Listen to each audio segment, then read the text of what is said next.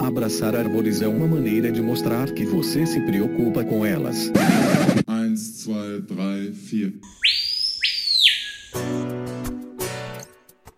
Parei, pensei, quase travei. Será se devo vir mais uma vez? Será se eu vou acertar de boa? O som do que bicho é esse? Se eu errar, Miriam perdoa. Não vou não. Olá, bem-vindos a mais um Que Bicho é Esse? Eu sou a Miriam Perilli e hoje nós vamos falar sobre o belíssimo cervo do Pantanal, Blastoceros dicotomos.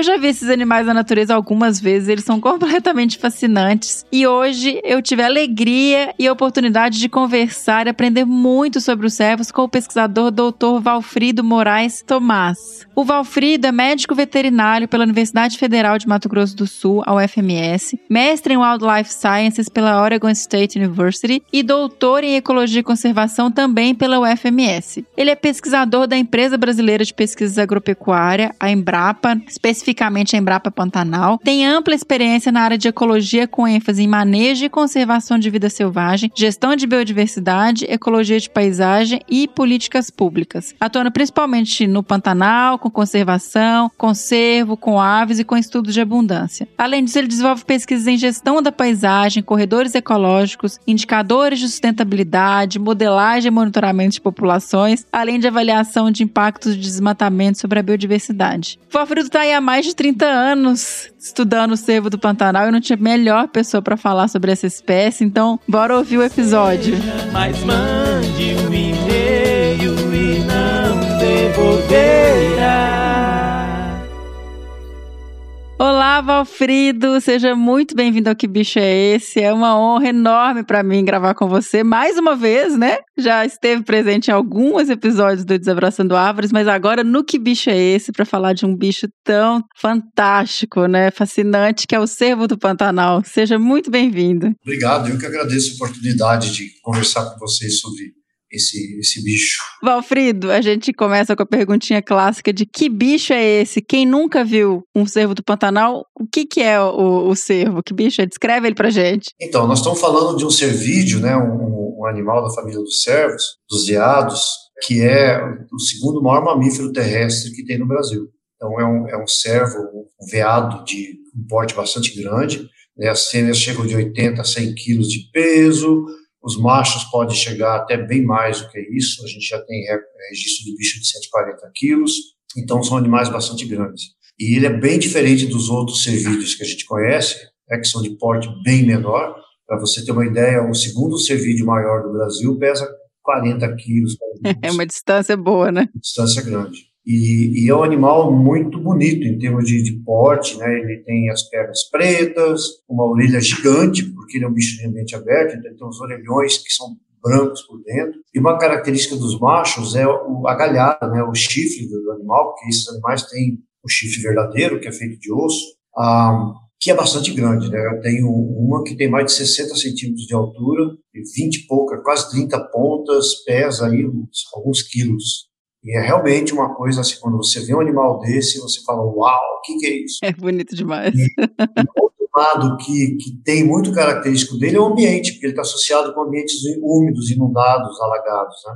Ele está nas áreas úmidas do Brasil. Então, é o ambiente do, do, dessa espécie e o que caracteriza muito ele é essa combinação de tamanho com ambiente aberto e, e áreas úmidas. E, Valfrido, eu fui dar uma estudadinha e eu descobri uma coisa que eu não sabia antes, que é que eles têm uma membrana interdigital no casco. Essa é a característica que você não enxerga olhando.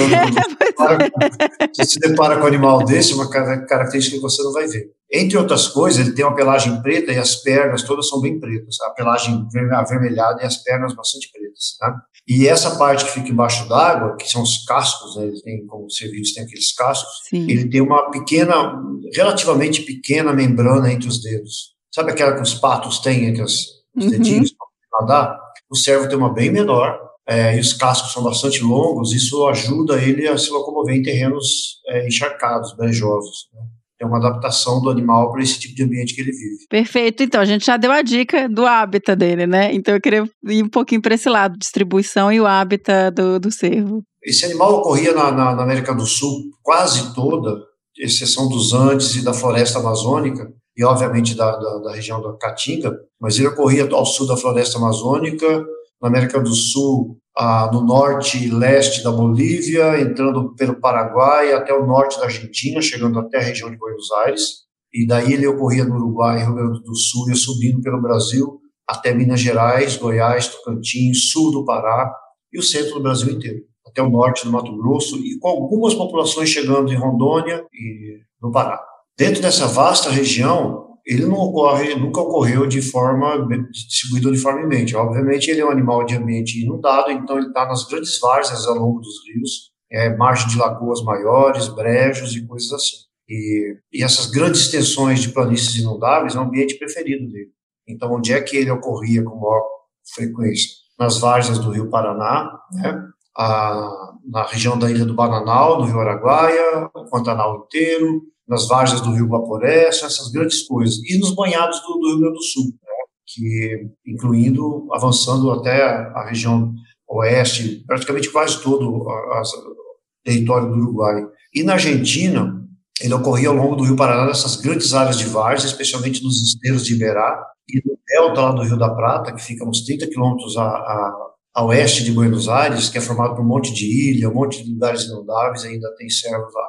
O Paraguai, ao longo do Chaco úmido e do Pantanal, Paraguai, e na Bolívia, além do Pantanal Paraguai, ele ocorria na região mais norte, noroeste do país, que, que é a região do Beni, que é uma vasta savana inundável, muito semelhante ao Pantanal, extremamente extensa. Então, esses eram os principais locais de ocorrência dessa espécie. Obviamente que com o tempo, é, em função de vários fatores, essas populações foram se perdendo, especialmente onde elas eram menores, né?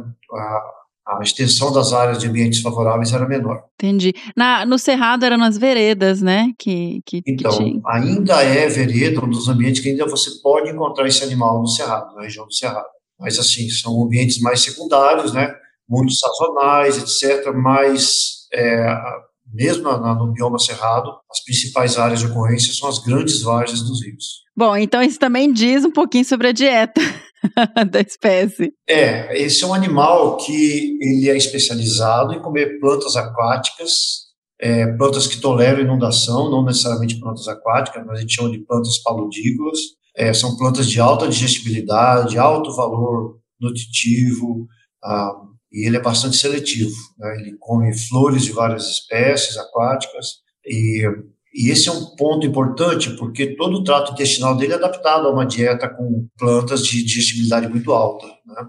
Uhum. Ele é um herbívoro ruminante, como os bovinos, os, os outros cervídeos todos, e tem essa especialização de ser um podador de plantas aquáticas e paludícolas. Né? Bem tá. interessante, porque quando você compara ele com os outros cervídeos que ocorrem no país, Todos os outros são de ambiente seco. Então, você tem o veado campeiro nos campos abertos e cerrados, você tem o veado mateiro é, muito ligado à floresta, o veado catingueiro mais flexível ligado à floresta, cerrados eventualmente áreas mais abertas. Então, cada um ocupa um nicho um pouco diferente do outro. Né? Uhum, né? E houve o cerro do Pantanal, a parte que os outros não gostavam, que não é bem isso, né? É uma questão evolutiva, Sim. mas é ele esse nicho de ambientes inundáveis. Enquanto eu fiquei pensando nos períodos de seca extrema, eles comem pastam outros tipos de gramínea, como é que funciona? Ou eles vão acompanhando a água?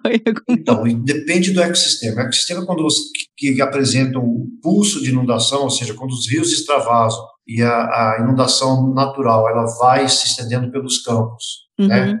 inundando cada vez mais áreas. E quando vem a seca, essas águas vêm voltando para o leito dos é gradual isso. Sim. Isso é a característica principal do Pantanal, por exemplo, mas também das várzeas do, do Paraná, do Araguaia, do Guaporé. É, o, o servo realiza uma movimentação, ele vai, é, ele vai acompanhando. Onde, é, onde uhum. estão as plantas que ele prefere. Perfeito. Então, na época de, de cheia, ele tende a ir para os terrenos mais altos, onde a, rasa, a água está rasa, e conforme vem secando, ele vem acompanhando as uhum. cheias e voltando para os lugares mais baixos, onde ainda tem umidade, tem plantas aquáticas em profusão.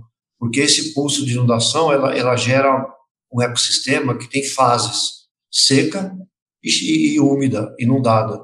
Na fase úmida e inundada é o ambiente perfeito para ele por causa das plantas que estão colonizando, são plantas aquáticas, como eu disse. Na fase seca, essa vegetação aquática geralmente é substituída por gramíneas de ambiente seco. Então existe uma, uma gangorra de condição ecológica. O que o cervo faz é se locomover. Ele é um ambiente, é um animal é que a gente pode dizer que ele é especialista em ecótono entre ambiente inundação e ambiente seco. Ele vive nesse intermédio aí. Tem ambientes, na, no, mesmo dentro do Pantanal e em outras, outras regiões, que não existe esse pulso. Ele é úmido, ele pode até encolher a área, de, a área mais úmida, mas o cervo é residente. Então, vereda pode ser um caso, a vereda nunca está totalmente seca, ah, mas existem algumas condições em que ele fica residente o tempo inteiro ali. Né? O que é uma coisa que, assim, uma percepção minha que esses são os ambientes onde eles teve, teve, apresentam maior fragilidade em contato com o ser humano e praticamente as populações foram extintas, né? Porque são populações menores, a extensão dos hábitats é bem menor, nível de exposição maior, dificuldade de acesso por pessoas é maior, foram os primeiros lugares onde o animal desapareceu. Sim. E até falando dessa questão da movimentação do cervo, como é que funciona a, o comportamento social dele? Eles são territorialistas, são animais solitários, né? Então, pelo menos na época eu de contar com filhote, não, pequenos grupos familiares, mas no geral são solitários? Não, eles tendem a, a viver em grupos familiares, né? Tá. Não,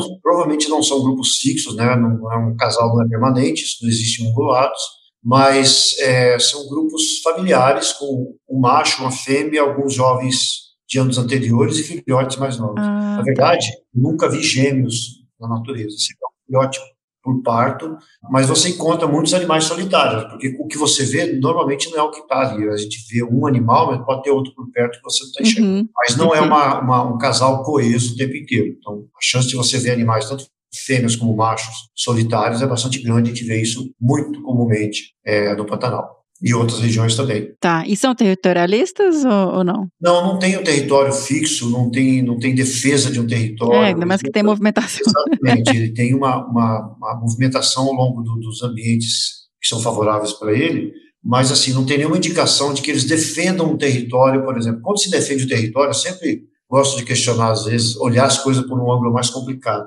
ah, jura, Valfrida? um dia eu levantei a hipótese que o territorialismo não existe. Existem animais territoriais. Os animais defendem não é o território, são os recursos. É, exatamente. Né? Sim. Uhum. Então, os animais servidos, por exemplo, são bastante territoriais, defendem aqui, eles estão defendendo o harém de fêmeas deles, uhum. para que os machos não cheguem. Então, se as fêmeas se movem, o território move. Então, não tem o território fixo. Mas isso é loucubração. Agora, é interessante olhar por esse lado, né? Mas o servo não apresenta isso. Eu já vi muito, muito, muita cena de é, aparente embate entre machos, né? É, encostando o chifre no outro, aquela coisa de luta, um empurra daquilo ali, mas é, eu não, não tenho nenhuma base para dizer que seja um jogo tá. de, de, poder ou uma luta em defesa de, de, de uma fêmea, por exemplo. Então, essas informações a gente não tem muito claras, né? O bicho ainda é pouco conhecido em termos de comportamento, essas coisas todas. Sim. Inclusive, ah, então, não sei se existe alguma coisa sobre isso. É, a gente tocou o som de um filhotinho vocalizando. Eles têm um repertório de, de comunicação vocal. Você me contou que tem até bastante registro, né? Se sabe alguma coisa de como que funciona essa comunicação, Valfrido? Basicamente, já sempre os filhotes com as mães, né? Tá. O servo tem uma característica interessante que quando nasce um filhote, ele fica escondido a maior parte do tempo. A fêmea sai pastando por ali por perto e eventualmente ela vem e se deita para amamentar. Tá. E o filhote não é pintado, né, igual os outros. Então, isso é interessante, porque ele não é pintado como os outros, que nascem com aquelas manchinhas tipo Bambi. Ele uhum. já nasce com a pelagem de adulto. É o único dos nossos serviços pois que é. faz. Então, ele não tem uma camuflagem muito boa. Então, o que ele faz é ficar escondido na vegetação. É, é interessante isso, porque em algumas ocasiões eu já me deparei com filhotes, tipo do balindo, né? Aquele berrinho que eu não vou imitar aqui. Pô, eu tava aqui esperando. Senhora, repete o som aí pra gente. Mas ele dá um, um certo um berro bem curtinho, mas que é audível, né? A mãe, claro, vai ouvir, então tem, tem, um, tem um repertóriozinho, sim. Tá. Ah, e os machos também têm alguma coisa, as fêmeas também, mas não necessariamente são bufos e coisa assim. É muito diferente dos, dos servos verdadeiros da, América do Norte, Europa, Ásia, que realmente o macho emite um som muito forte, como se fosse um berro, mas não é bem um berro na época de reprodução, ele vocaliza bem alto. Os nossos não têm isso. Tá jóia. E aí, voltando no, na galhada, como que funciona esse negócio, Valfrido? Porque cresce, cai, eu já achei no meio do. Pantanal uma vez. Não tem um período específico, não tem? Como é que funciona o processo? É, essa é uma questão bem interessante. Eu publiquei várias décadas atrás um artigo mostrando que o veado campeiro, é, tanto no Pantanal, já tinha artigos antes desse, mas o que eu fiz foi organizar as informações que existiam relacionar com o comprimento do, da duração do dia, na verdade, exposição à luz. Hum. Não existe é, hipótese para os é, servidos norte-americanos, europeus e asiáticos, isso é muito claro. Né, animais de muito mais para o norte, eles apresentam uma relação muito forte entre ciclo reprodutivo, ciclo de, de, troca de chifre com duração do dia. Tem a ver com luminosidade, mexe com hormônio, quer cai a testosterona quando os dias estão muito curtos e os chifres descobrem. Uhum, ele investe muita energia e nutriente para formar um chifre novo. É, esses serviços fazem isso todo ano, porque a imposição do, do, da luminosidade é bem forte. O veado campeiro, com os dados que a gente compilou, no Pantanal mostra uma tendência assim. Só estou falando isso para comparar, não tá, claro. campeiro, mas é bem. Sim. Os veados campeiros do Pantanal, do Parque das Emas, do, do, Paraguai, da Argentina, eles derrubam o chifre todos no mesmo período, os machos, oh. porque as fêmeas não têm chifre, só os machos. É, no Pantanal, a partir de é, final de abril já começa a cair o chifre dos animais, mas em junho, 100% dos machos já estão derrubando o chifre e formando um chifre novo. Tá. Né? Esse chifre é formado de osso, na primeira cresce uma cartilagem por baixo, uma pele. Quando chega o momento, esse, essa cartilagem mineraliza e a pele, se essa irrigação ela seca e cai, eles esfregam, então aí só uhum. fica aquele chifre de osso antecipando o período da reprodução, que aí vão ter uma disputa de fêmea, aquelas coisas. Então, todo ano os viados campeiros fazem isso. O servo do Pantanal não. não. O servo do Pantanal não derruba o chifre todo ano, não tem um período marcado sazonal onde tá. os machos formam o chifre cada indivíduo, por exemplo, os filhotes no primeiro chifre seguram por um ano, é um toquinho de osso, depois aquilo cai um ano, um ano e pouco depois forma um outro, e aí esse prazo vai se alongando, o tempo que ele mantém o chifre que ele formou. Porque é um investimento muito grande. É, né? é imagina fazer uma galhadona. Né?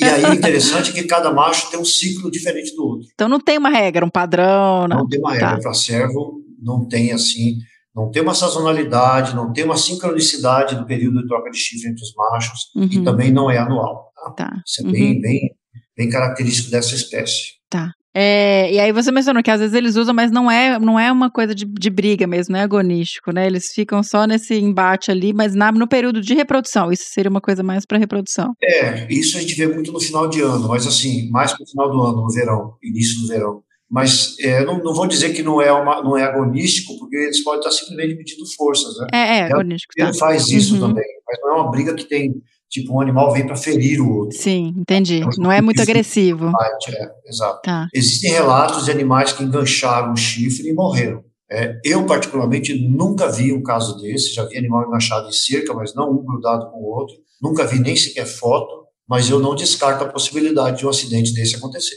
Tá. É, porque são chifres que é, às vezes produzem muitas pontas e tortas, porque não tem um padrão muito certinho. A partir do formato básico do chifre dele, ele pode fazer pontas aleatórias. Eu tenho na, na coleção aqui da Embrapa um chifre com 29 pontas contra dos dois lados. Não, eu ia te perguntar isso porque eu li que tem quatro ramificações e de 8 a 12 pontas. É, eu falar, isso, isso procede ou varia? É, o básico, quando ele atinge a formação, é, vou dizer assim, completa, básica, ele tem três pontas de cada lado. Tá. A partir daí vai aparecendo outras. 29? Mas não é uma regra. é, primeiro forma um chifre de, único de cada lado, né, uma única ponta, depois Sim, pode sair duplas, o outro chifre vai para três. A partir do três, os três são os principais ramos que formam o chifre do animal. A tá. partir daí, dessas três pontas, ele pode começar a formar várias. Aí vira uma árvorezinha. Imagina, 29 que você falou? 29 é o que eu tenho na coleção. E o diâmetro dele chega a 8 a 10 centímetros de, de, diâmetro na base desse chifre. Então é um chifre bem pesado. Respeito. Né? Pô, de reprodução a gente você já mencionou que é um filhote, né? Por vezes também não tem sazonalidade marcada, nada. Porque Mais na época da cheia, talvez na seca, não deve ser muito bom, né? No Pantanal, a gente tem visto maior frequência de filhotes em maio, junho, julho. Tá. Uh, mas, uh, aparentemente, os filhotes podem nascer em qualquer época, mas tem uma concentração aparente nesse período do meio do ano. Uhum. Isso é interessante porque é quando as águas das enchentes começam a vazar. Tá. Né? E aí, quantos filhotes, assim? É um, um filhote por vez, mas de quanto em quanto tempo? Porque o grupo familiar fica com irmãos de diferentes anos? É, não sei se são todos os anos. Eu tá. acho que uma fêmea é, pode falhar alguns anos. Eu não tenho informação na natureza se são é, animais que reproduzem todos os anos. Isso aí é uma questão ainda em aberto, porque não tem muitos dados concretos. Né? É diferente uhum. de cativeiro. Cativeiro é outra coisa. Sim, cativeiro, claro. Você não tem um esforço da movimentação, a comida é oferecida à vontade, com bem balanceada, então é outro esquema, muda completamente. Né? Sim, sim. E não tem predador no cativeiro, né? Porque o cervo é predado, tem onça pintada sim. e onça parda. Não, não acho que seja o, mais, mas,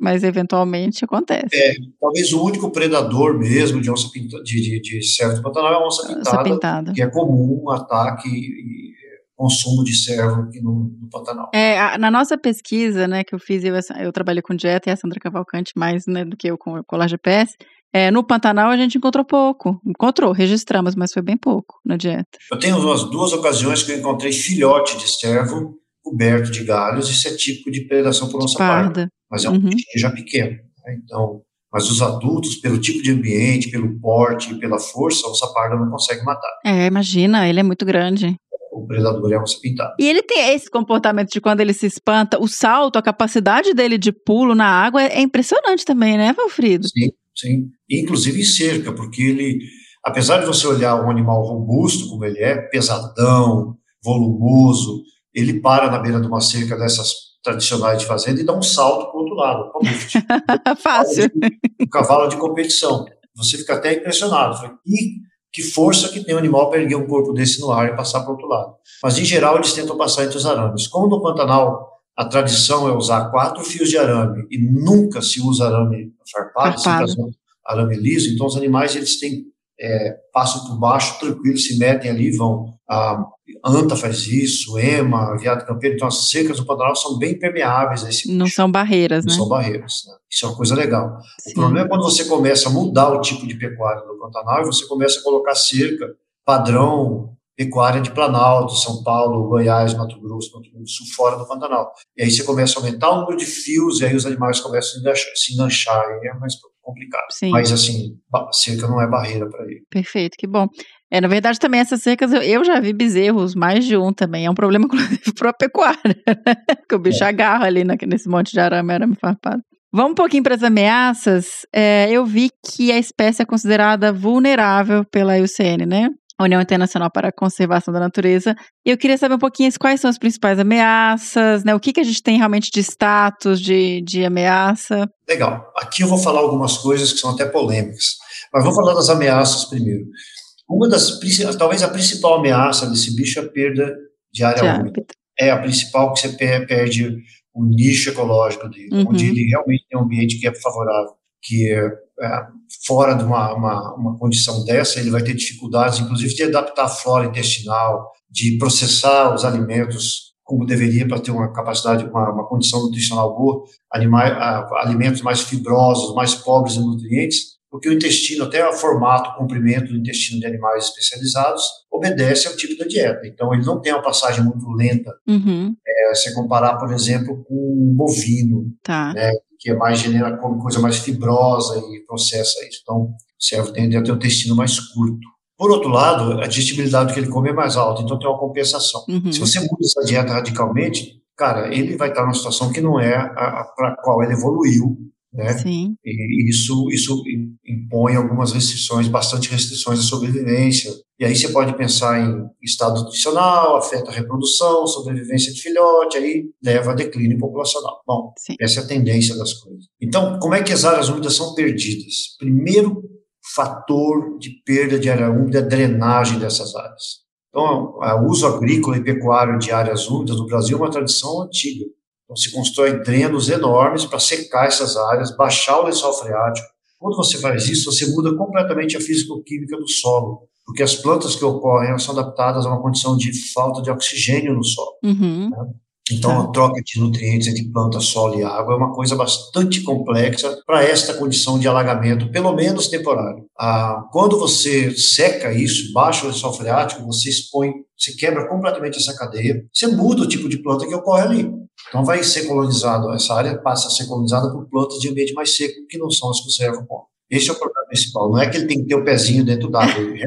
Precisa se refrescar. É, ele tem uns cascos bem delicados, finos, longos, mas é, o fato de ele estar no seco não o mata. Mas Entendi. a questão alimentar, sim.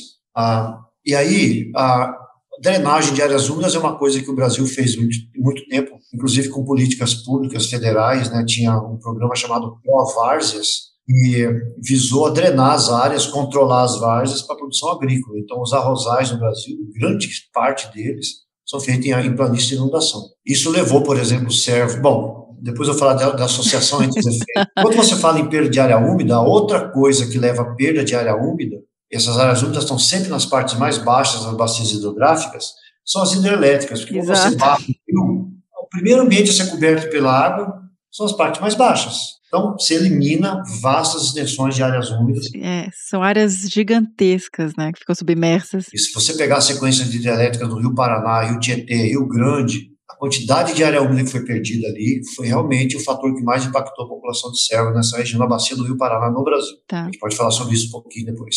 Então, hidrelétrica realmente é um fator complicado, porque quando vai inundando, claro que os servos vão saindo. E quando eles saem da várzea, eles vão para os ambientes secos. E aí, claro que a mortalidade vai aumentar, inclusive por falta de alimento adequado. E aí tem outros fatores que vão se associar a isso, que a gente vai falar depois. Empurra em paisagens fator, antrópicas também, né? É.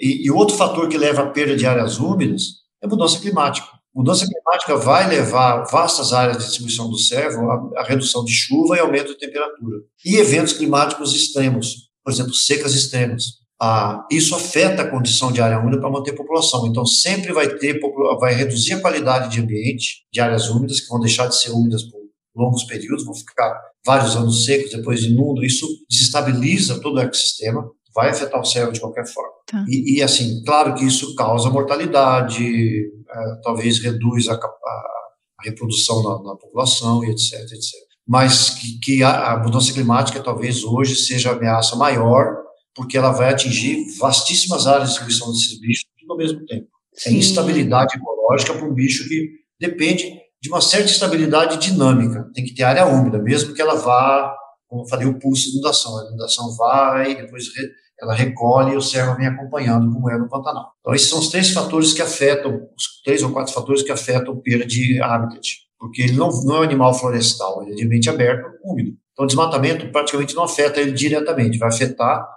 por um outro fator que é assoreamento dos rios. Por causa da vai afetar a água. é, você tem cabeceiras desmatadas dos planaltos, quando essa começa a ter erosão e os rios carregando sedimento, esse sedimento vai para onde? Quando chega na área de várzea, o rio joga esse sedimento para fora. Então a gente já tem, por exemplo, veredas que estão cobertas de areia e os buritis vão morrer. Quando cobre de areia, as plantas aquáticas também ficam soterradas. Então você Acaba aumenta. A comida de novo. É, isso é bem comum em área de cerrado. Né? A gente vê bastante isso. Então, assoreamento de rio que leva ao assoreamento das várzeas também vai afetar esse bicho. Vai levar a perda de ambiente. Uhum. Tá? Enfim, são os fatores principais. Fora isso, a caça. A caça desse bicho realmente é um fator importante, sempre foi, historicamente foi. Ainda é, Valfrido, porque historicamente foi, foi, foi pesadíssimo, as, né? É, com as populações reduzidas na maior parte da área de distribuição dele atualmente, caça é, é um fator Sim. importante. Você tem populações pequenas, a retirada de indivíduos Sim, afeta muito. Claro. E aí isso é, é uma coisa que combina com degradação de habitat, a caça, junto você começa a criar uma situação complexa e complicada.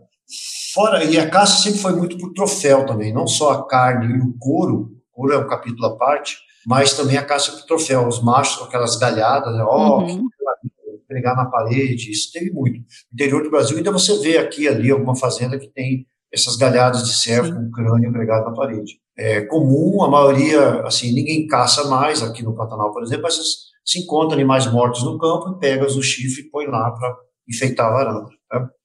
Isso não é um problema sério. Agora, a caça, sim. Valfrido, você mencionou a questão do couro. Existe uma relação no Pantanal cultural com isso, né? Do couro da, do, do cervo.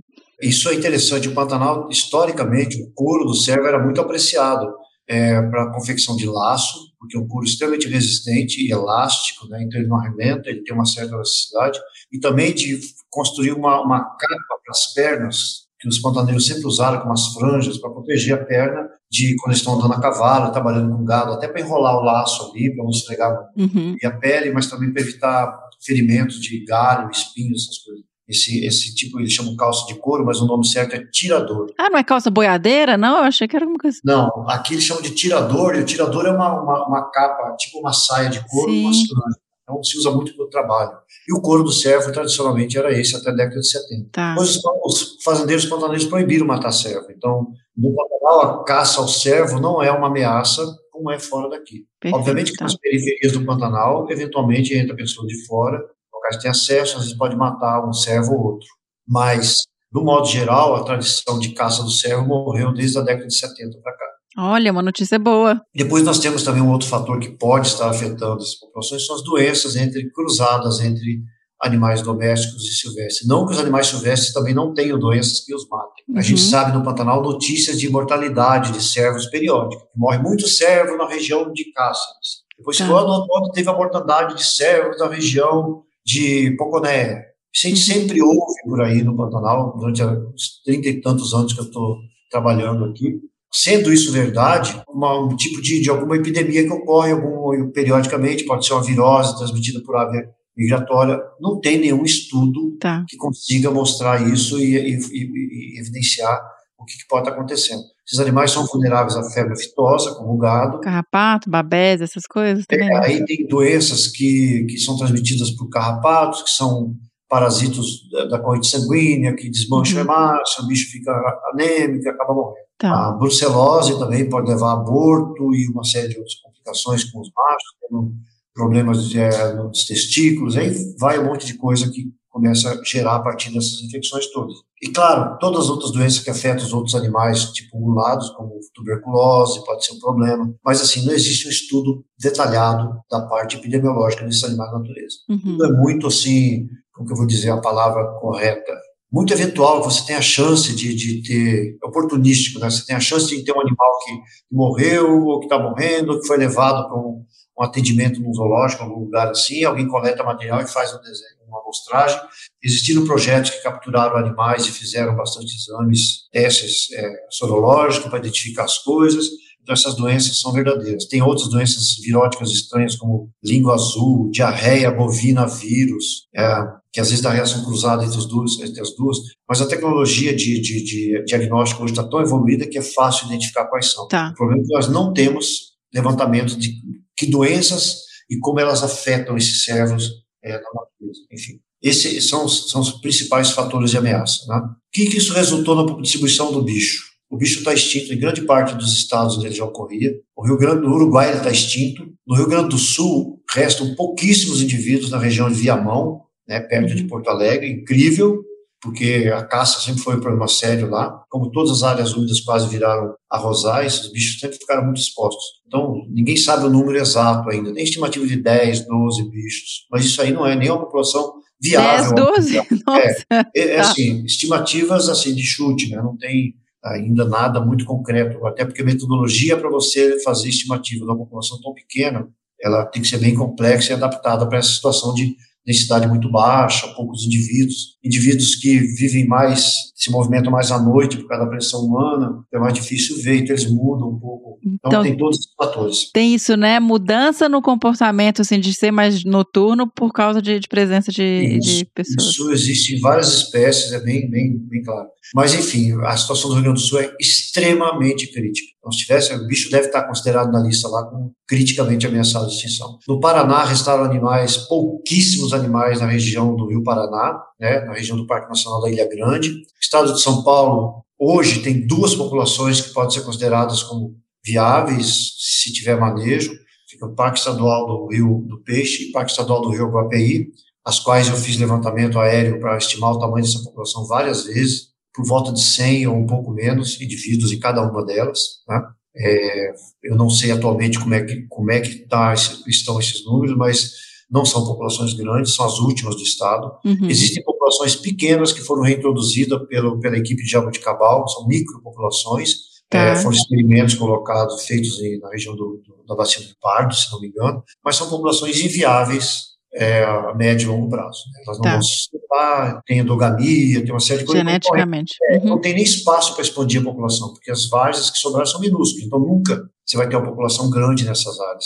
Mas é um experimento que foi feito e eu não sei até que ponto a validade dele existe em termos de você não conseguir estabelecer uma população grande, porque quando você quer reintroduzir um animal onde ele foi extinto, você quer que se estabeleça uma população viável. Nesse caso não vai ocorrer. No estado de São Paulo. É, você tem que excluir o problema, né? Se não tem espaço, então. Mas, mas é, nas, nos Minas Gerais ele está provavelmente extinto, se bem que nos inícios dos anos 2000 eu ainda encontrei indivíduos no Grande Sertão Veredas, então são ambientes instáveis, passando por períodos muito secos e muita caça. Então não sei se ainda restam servos em Minas Gerais. Em Goiás existem pouquíssimos indivíduos em EMAS, especialmente, são pouquíssimos, né? eu não chego nem a 100 indivíduos. É, o Parque das Emas, o, a, a, ao longo do Rio Correntes, também eu fiz, eu fiz levantamento aéreos, aéreos lá em alguns anos atrás. Nós temos também indivíduos Tocantins, Mato Grosso, especialmente ao longo do Rio Araguaia. Essa população nunca foi estimada, mas ela deve ser razoável. Ah, no Xingu existem indivíduos também, né, dentro do Parque Nacional do Xingu, tem as várias do Xingu que ainda tem, mas não é uma população grande. No Rio Guaporé, ah, especialmente em Rondônia, mas Mato Grosso também tem servos, né, na parte mais inicial da bacia. Foi estimado em pouco 3 mil a 4 mil indivíduos também, eu fiz levantamento aéreo lá.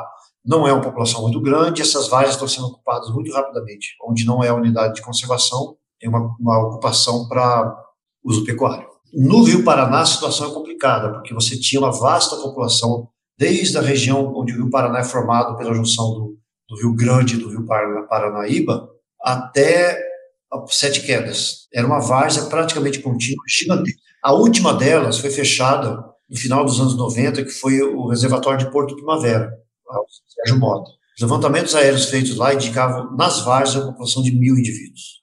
Essas várzeas foram perdidas, mais de, hum. mais de 90% delas foram submersas, e restou uma população que é protegida por uma reserva da CESP, que tem 160, 120 bichos.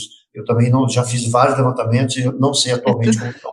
E Mato Grosso do Sul você tem ainda indivíduos ao longo de umas várzeas de alguns rios que drenam é, para o Rio Paraná. Tá. Na bacia do Rio Paraná restou a população do Rio Aguapeí e Rio do Peixe, a população que junta o Parque Nacional da Ilha Grande entre o Paraná e Mato Grosso do Sul e as várzeas também é, abaixo da, da, da usina de, de Porto Primavera, que estão dentro do Parque Estadual das Várzeas do Rio Ivinhema, também no Mato Grosso do Sul. Essas duas populações, em 2003, eu comecei a fazer levantamento periódico, com apoio da CESP. A gente fez quatro levantamentos de lá para cá. O último deles foi em 2019, com apoio do Fundação Boticário. Nesses 14, 15 anos de monitoramento, a população caiu pela metade. Eu ia te perguntar, você, Valfrido, você tá aí, eu tô tão impressionado porque você conhece todas as populações e quantas tem e fez, fez voo aéreo, porque não é assim uma população, duas, três, é aqui e lá e tal. Mas você tem muitos anos trabalhando com os bichos e eu queria saber isso, qual que é a tendência, o que, que você tá vendo? Não sei se para todas, mas, por exemplo, nesse caso específico teve redução. Esse caso específico, basicamente, é drenagem diária e tem uma consequência também das hidrelétricas toda a bacia do Rio Paraná, Rio acima, Rio Tietê, Rio Paraná, Rio Grande, Rio Paraná, todos eles que tiveram a sequência, viraram sequência de lagos, o que, que essas hidrelétricas fazem? Os reservatórios retêm água para liberar durante a seca, para gerar energia continuamente. Desce que o rio, quando retém a água, a água fica parada, os sedimentos, os nutrientes precipitam. Então, ao longo dessa sequência de hidrelétrica, a água liberada pela última hidrelétrica, que é de Porto Primavera, ela sai cristalina. O Paraná nunca teve água cristalina, água na época de chuva é barrenta, aquela coisa toda.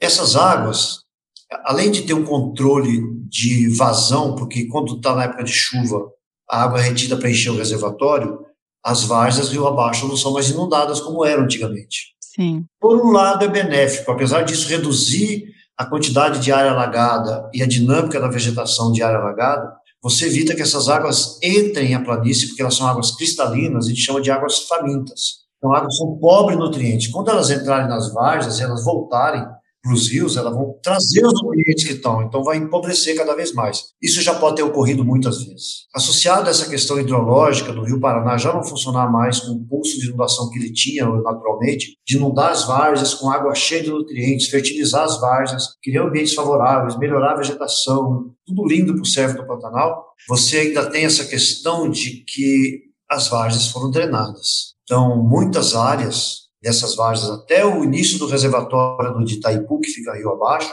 é o último trecho do Rio Paraná que ele corre como um rio e que ainda tem várzeas, é, essas várzeas estão praticamente todas drenadas. Né? Eu, do avião, durante os levantamentos, a gente ainda via sinais de várzea na parte sul da Ilha Grande, que é uma vasta ilha gigantesca do parque, que, tá, que é onde fica o parque, parque, Nacional da Ilha Grande. O próprio Parque Estadual do Rio Viema, antes de ser criado, era fazenda de pecuária, então tem uma rede de drenos e o entorno dessa unidade de conservação, que as duas juntas formam mais de 150 mil hectares, o entorno está todo drenado, com ventos profundos, inclusive para a plantação de eucalipto nas várzeas. O eucalipto não tolera a umidade, então são drenos muito profundos. O que, que esses drenos fazem?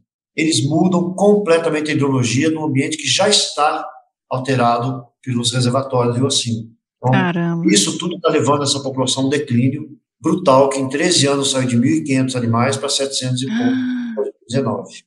16 anos. Isso é um declínio muito forte. Muito, é metade. Não existe política de proteção de área úmida no Brasil. É assim, é, existe até incentivo para a ocupação dessas áreas, e as áreas úmidas são fundamentais para questão de biodiversidade, água, serviço ecossistêmico, são os ambientes mais produtivos do mundo. Mas, Sim. infelizmente, no Brasil, elas são tratadas como ambientes inóspitos que precisam ser drenados, controlados e modificados para serem utilizados de alguma forma, geralmente a agricultura pecuária. Agricultura. E nesse caso, as populações, as, as espécies que dependem de, de áreas úmidas, das várzeas dos rios, etc., são as primeiras a serem impactadas.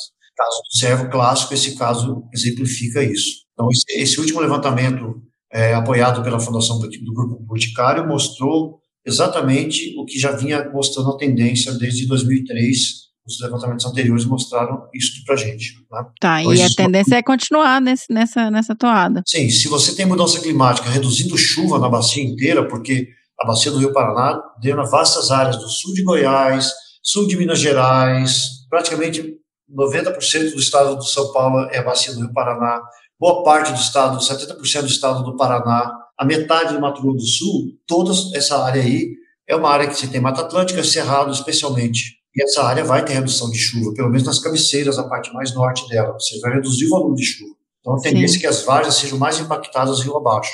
É um problema bastante sério para a espécie. No Pantanal, a situação é completamente diferente. A gente tem feito levantamentos aéreos cobrindo toda a planície do Pantanal, que equivale a 70% da área do estado do Paraná, por exemplo, em extensão. E a gente começou em 91 os primeiros levantamentos e continuamos até 2019. Esse ano vamos fazer mais um. Valfrido, conta um pouquinho toda essa trajetória de, de contagem dos cervos no Pantanal durante quantos anos? Desde quando? Então, no Pantanal, a gente começou os levantamentos aéreos, que é uma situação completamente diferente dessa que eu descrevi da, do Rio Paraná e das várzeas pequenininhas, etc. etc. Mas é, o Pantanal tem 140 mil quilômetros quadrados só do lado brasileiro, equivale a 70% da extensão do, do estado do Paraná, para você ter uma ideia de extensão.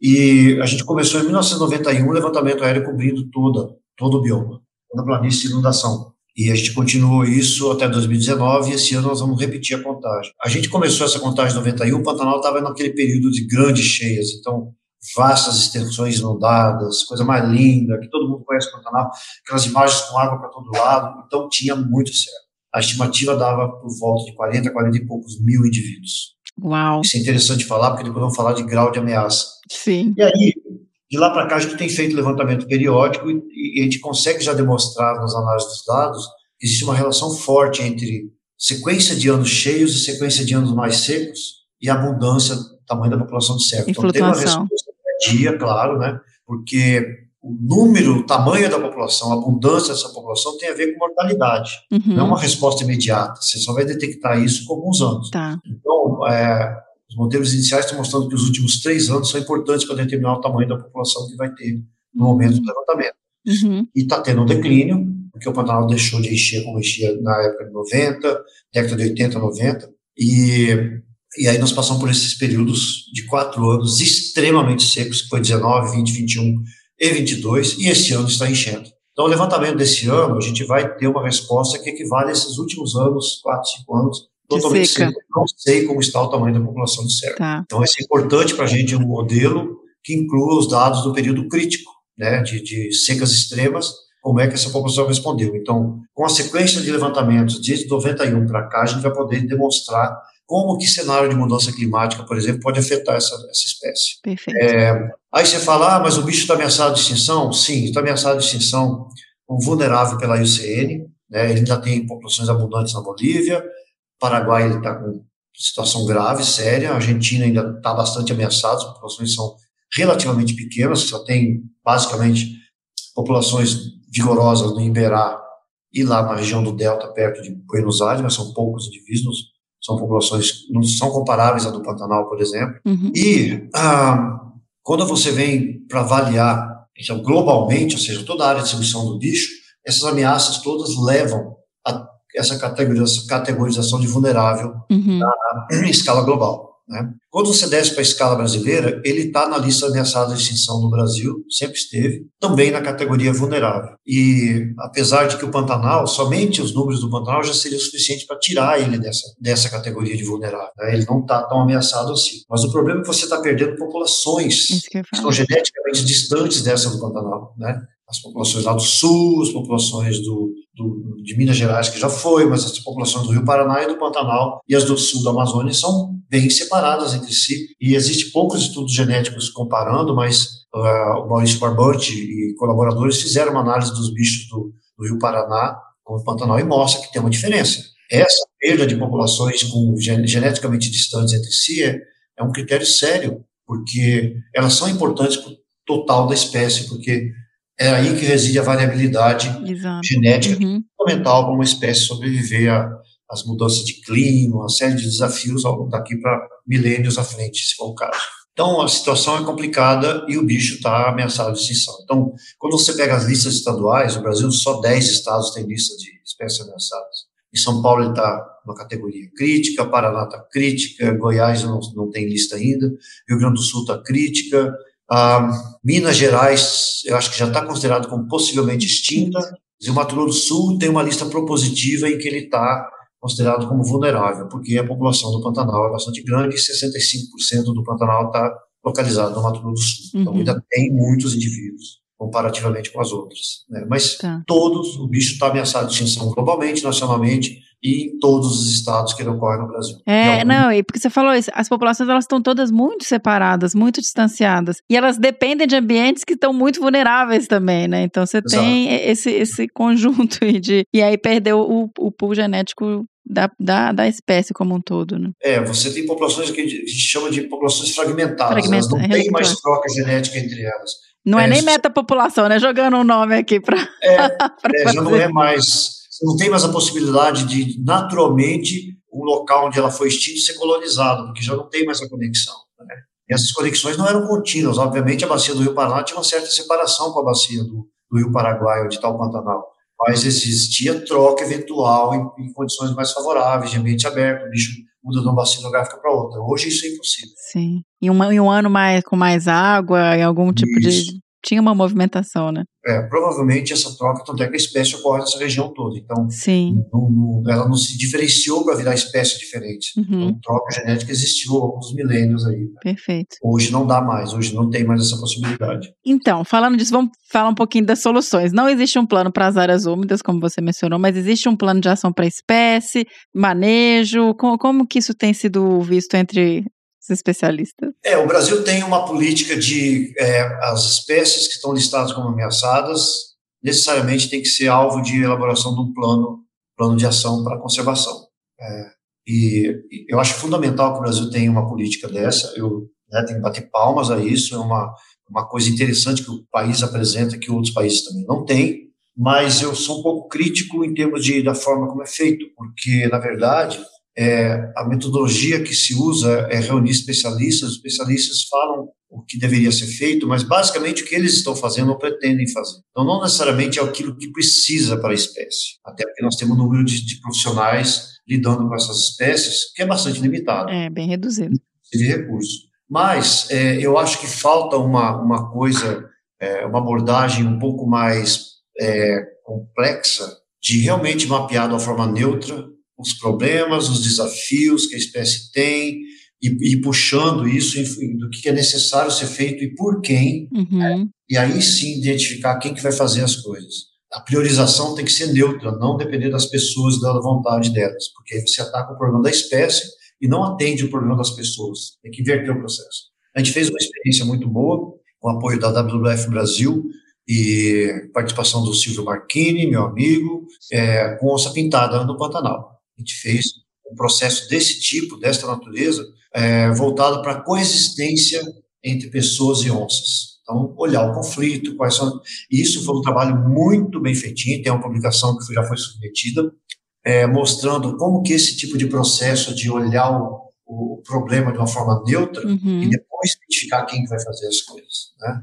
É, e, e acho que Interessante. é. daria, daria um salto na elaboração dos planos de ação para as espécies, seria esse tipo de abordagem é, com sistemas, é, com metodologias bem elaboradas que garantam uma neutralidade na análise da necessidade de ações de conservação, Uhum. para ficar menos contaminado pela vontade de quem participa e muito mais do que é necessário para a espécie. Sim. E talvez isso a gente tem, no artigo nós estamos propondo isso como uma abordagem que pode enriquecer a política brasileira, que eu acho muito boa, mas que pode evoluir ainda e talvez esse tipo de processo participativo e de análise ah, seja muito mais trabalhar com teoria teoria da mudança, né? Uma Uhum. coisa que está em voga há alguns anos e eu acho que ajuda muito a enxergar a coisa no nível de detalhamento tal que você depois consegue ah, apontar o que é mais prioritário fazer em vista dos recursos limitados de pessoal que nós temos. Super interessante, estou curiosíssima para ler esse artigo e entender como que isso funciona. Sim, Porque- com certeza ficou muito legal, porque acho que está sendo o primeiro artigo que está levando isso para a escala de ecossistema. Sim. Geralmente você pega para trabalhar um conflito com uma espécie, uma coisa assim. A gente fez um, uma análise de coexistência, mas voltado para chegamos ao nível né, como que a- o uso do ecossistema afeta esse, esse aspecto. Exato, é uma outra escala, né? Não cada um puxando para o que, pro, que domina É um mais. desafio e é uma proposição. Então, um trabalho Fantástico. muito bom feito pela WWF e Silvio Marchini, com participação dos especialistas em onça pintada, que foi muito, muito, muito legal de ter Hum. feito. Que maravilha. então, logo quando sair, você manda pra gente divulgar. É, Valfrido, agora você falou várias vezes de levantamentos aéreos, que você fez isso em várias áreas, está fazendo no Pantanal há muitos anos. Conta como funciona isso. Né? É, uma, é uma aventura também.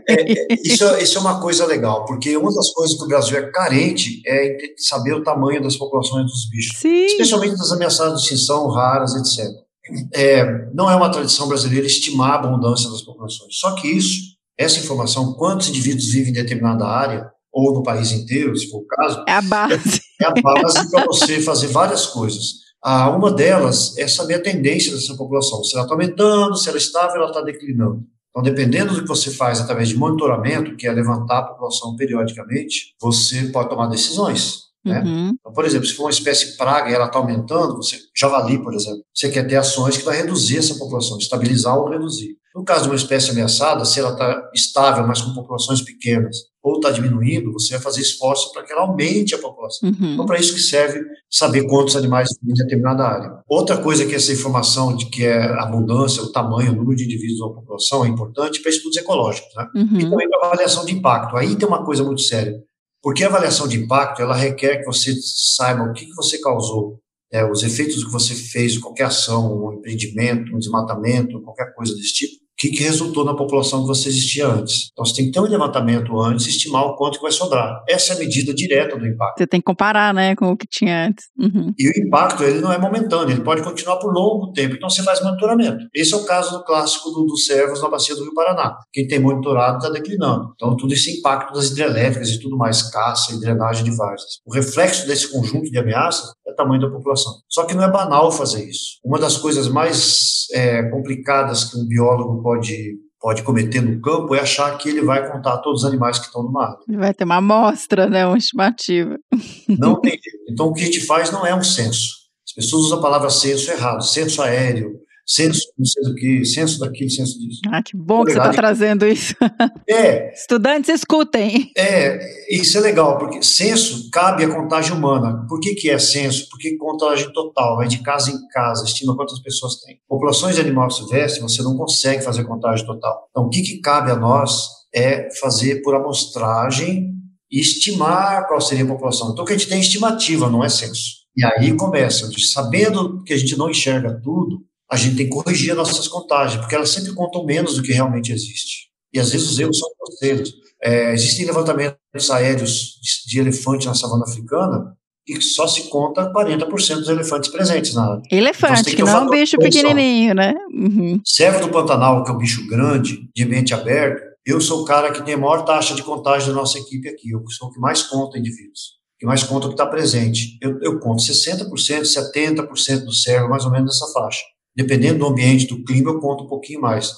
Eu detecto mais, né? Uhum. Do que está presente na área. Então, o que, que resta, gente? Quando a gente sabe que a gente está contando menos do que tem, a gente sempre está subestimando o que está lá, na verdade. Isso é complicado, porque você pode ter conclusões erradas com subestimativas, né? Você fala, ah, a população está caindo. Não, porque você não está vendo todos. Você vê só uma parte da população. Então, cabe ao cientista, ao, ao pesquisador, corrigir esse erro, para você ter uma estimativa corrigida. E aí a gente usa várias técnicas. O que a gente faz no levantamento aéreo, porque, porque as extensões dos ambientes onde o servo vive são enormes, são ambientes inacessíveis para você fazer levantamentos por carro ou a pé, e o avião faz isso muito rápido. Então, o custo-benefício é alto. Só que mesmo contando do avião, a gente tem umas marquinhas na asa do avião e na janelinha, que a gente olha para o chão e essas marquinhas definem uma faixa de 200 metros de largura. Então, a gente vai contando todos os servos que a gente vê nesse, dentro dessa faixa de 200 metros no nível do solo.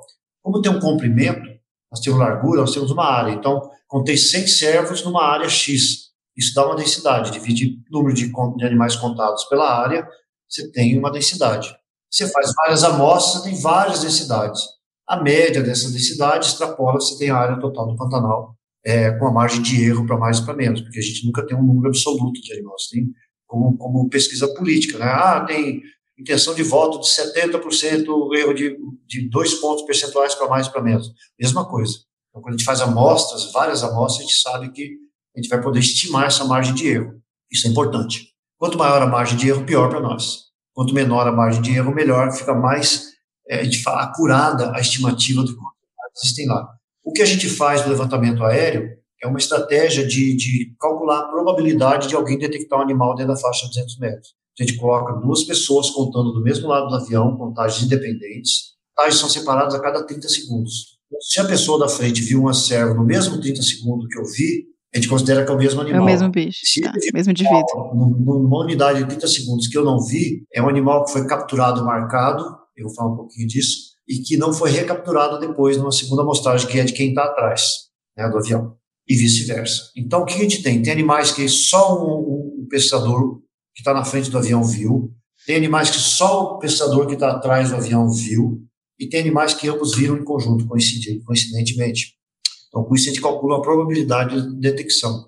Essa pro probabilidade de detecção é o número que nos salva, porque com ele a gente corrige a contagem. Se eu sei qual a probabilidade de ver um animal, eu sei que eu não vejo tudo, essa probabilidade é menor que 100%.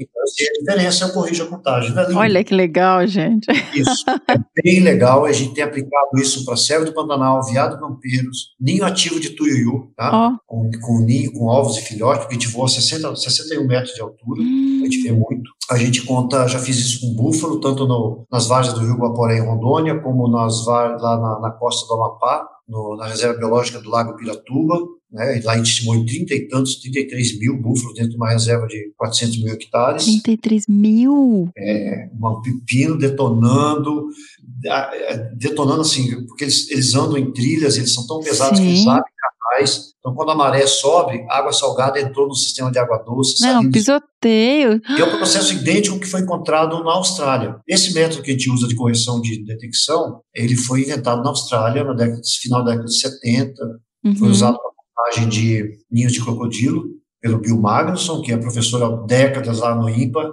em Manaus, que é um dos nossos gurus, e, e, e sim, tem sido usado, pra, aplicado para contar um monte de animais diferentes. Né? Então, inclusive animais marinhos, aqueles dugongs, que é o peixe-boi gigantesco, não é um peixe-boi, mas é um dugong, uhum. tem Austrália, aquela região da Oceania ali, também foi utilizado esse mesmo método. É um método interessante, né? ele é efetivo para grandes áreas, etc, etc. Mas, é, então assim a gente faz, e, e estimar o tamanho da população é importante para saber tendência, você pode usar isso para avaliar a efetividade das áreas protegidas e manter populações viáveis uhum. das espécies interessantes para a tua tomada de decisão. Ah, você pode aplicar isso para várias coisas. Então, conhecimento básico é este. Perfeito. Infelizmente, no Brasil se, se, se investe muito pouco em monitoramento. Você nunca tem fonte de, de, de, de, financiamento para projetos de monitoramento. Isso complica, né, Valfrito? Como é que você vai fazer qualquer política, qualquer coisa, você não sabe nem quanto que você tem dos bichos e de, das espécies. Então, isso, isso dificulta bastante. Exemplo, os incêndios, se, se tivesse estimativa de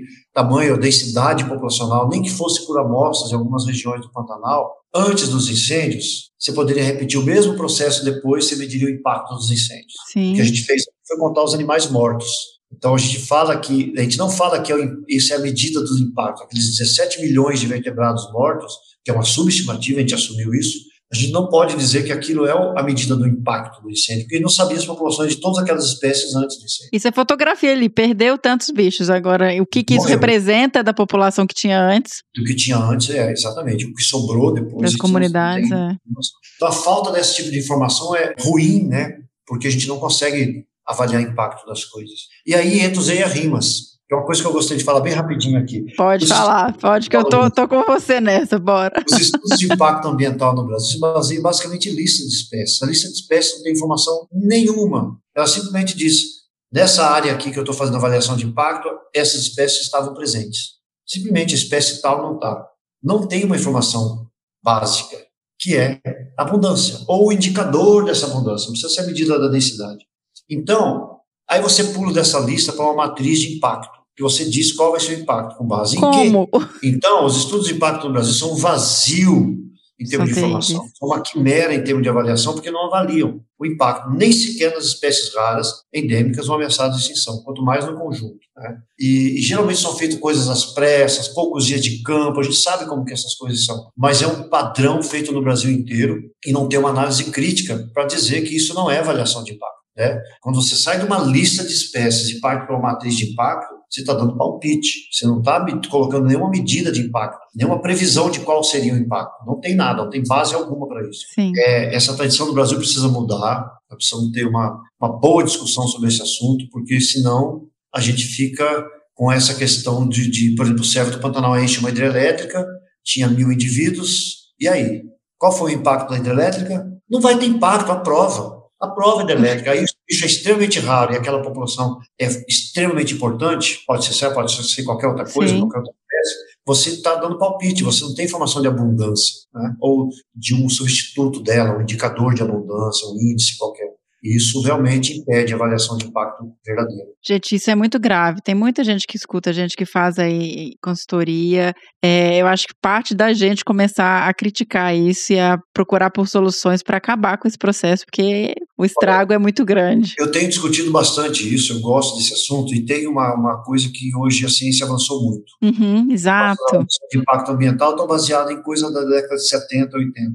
Listinha de espécies. Hoje você tem inteligência artificial, Tecnologia. DNA ambiental, que se coleta solo, água, ar e detecta com DNA as espécies que estão ali dentro. Você tem um monte de coisa para ser feito. Né? Então tem que avançar tecnologicamente para, no mínimo, baratear custo, ganhar efetividade, velocidade e essa consistência de realmente estar avaliando algum nível de impacto. É, gerar mais informação que realmente leve a alguma informação real de impacto, né? Exato. Perfeito. Ah, que bom, Valfrida. É muito bom conversar com você sempre. Eu queria, antes da gente fechar, porque depois dessa fala aí, não tem mais muito o que a gente trazer, mas o Valfrido, para quem não sabe, formou muita, muita gente até hoje, né? Você recebeu muitos estagiários, formou alunos, doutores, mestres, pós-doutorandos, tem aí uma... E todos com muito sucesso, eu sempre fico impressionada de ver a, a... E acho isso maravilhoso. E quem quer hoje fazer estágio ainda, quer trabalhar com servo, tem espaço, Valfrido? Como é que funciona isso? porque é um É. privilégio, hein, gente? Olha aí. Isso é uma coisa, uma coisa assim que a gente tem discutido muito com os colegas academia. A gente tem detectado uma, uma dificuldade de encontrar alunos que queiram trabalhar no campo. Né? Isso é uma coisa que tem assim, assustado muito. No Pantanal, como assim?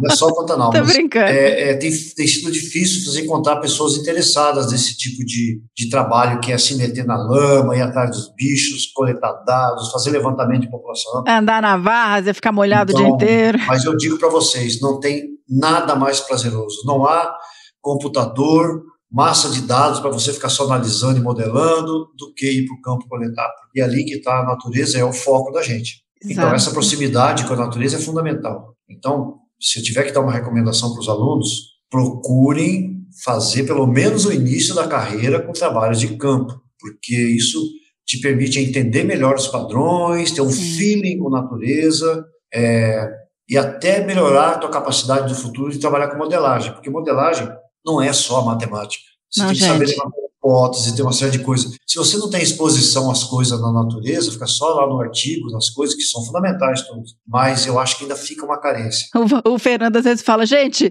podia ser um Pokémon esse daí, porque vocês estão pegando um bicho que vocês não estão usando nada dele. É, eu, eu sou tendencioso a falar, porque eu comecei a trabalhar com pesquisa na década de 80, final da década de 80, 85, 86, trabalhando com servo, só tinha um binóculo que a universidade me cedia se enxergava de um lado só, e uma bicicletinha para andar na Transpantaneira lá no, no, no Mato Grosso, mas ali foi a coisa que, bom, eu trago da infância essa relação com a natureza, mas ali foi onde realmente eu me criei, e eu acho que essa coisa de você enfrentar as barreiras, as limitações e fazer o que precisa, o que você pode fazer, para mim essa é a base. Então, uma das coisas que eu mais gosto é levar aluno para o campo.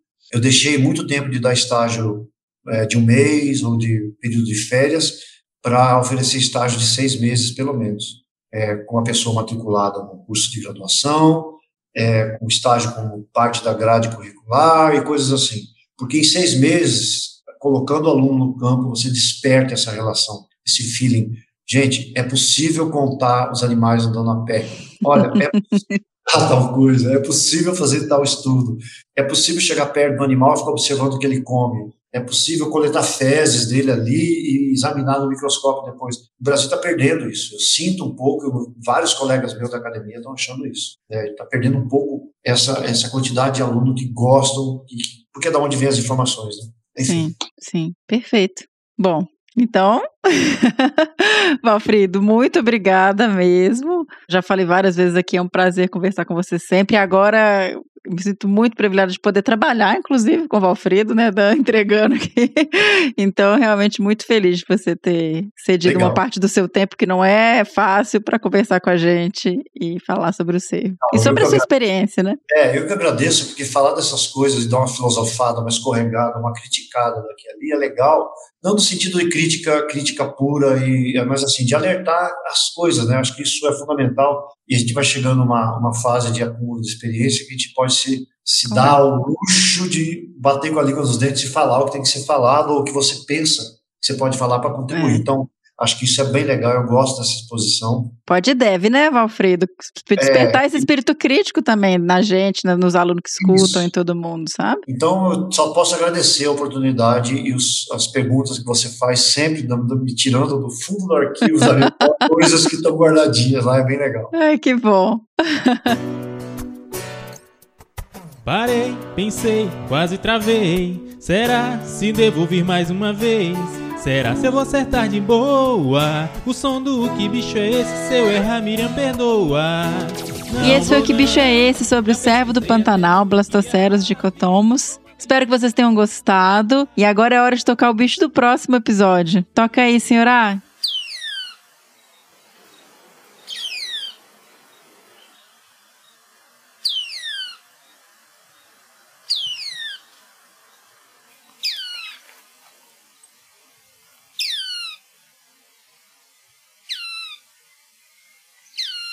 Lembrando que se você souber ou desconfiar que bicho é esse que a gente tocou vocalização, envie sua resposta para bicho@desabrace.com.br. Nos siga nas redes sociais, no Facebook em Desabraçando Árvores Podcast, no Instagram arroba Desabrace. Sigam os nossos podcasts no Spotify, na Amazon, no Orelo, na Apple Podcasts, no Google Podcasts ou no Castbox. Estamos em praticamente todas as plataformas agregadoras, então vocês podem escolher o que for melhor para vocês. Caso vocês queiram e possam nos apoiar, vocês podem doar a partir de um real pela plataforma do Apoia-se em www.apoia.se barra Desabrace ou pelo PicPay em doações pontuais em arroba Desabrace. Doando, vocês passam a ter acesso ao grupo exclusivo do WhatsApp do Desabraçando Árvores. É um grupo super bem mediado pelo Fernando, com muita gente interessante, muita informação bacana. Então, realmente vale a pena, tá? É um grupo muito legal. E é isso, até o próximo Que Bicho é Esse? Obrigada pela audiência. Enquanto o som desse bicho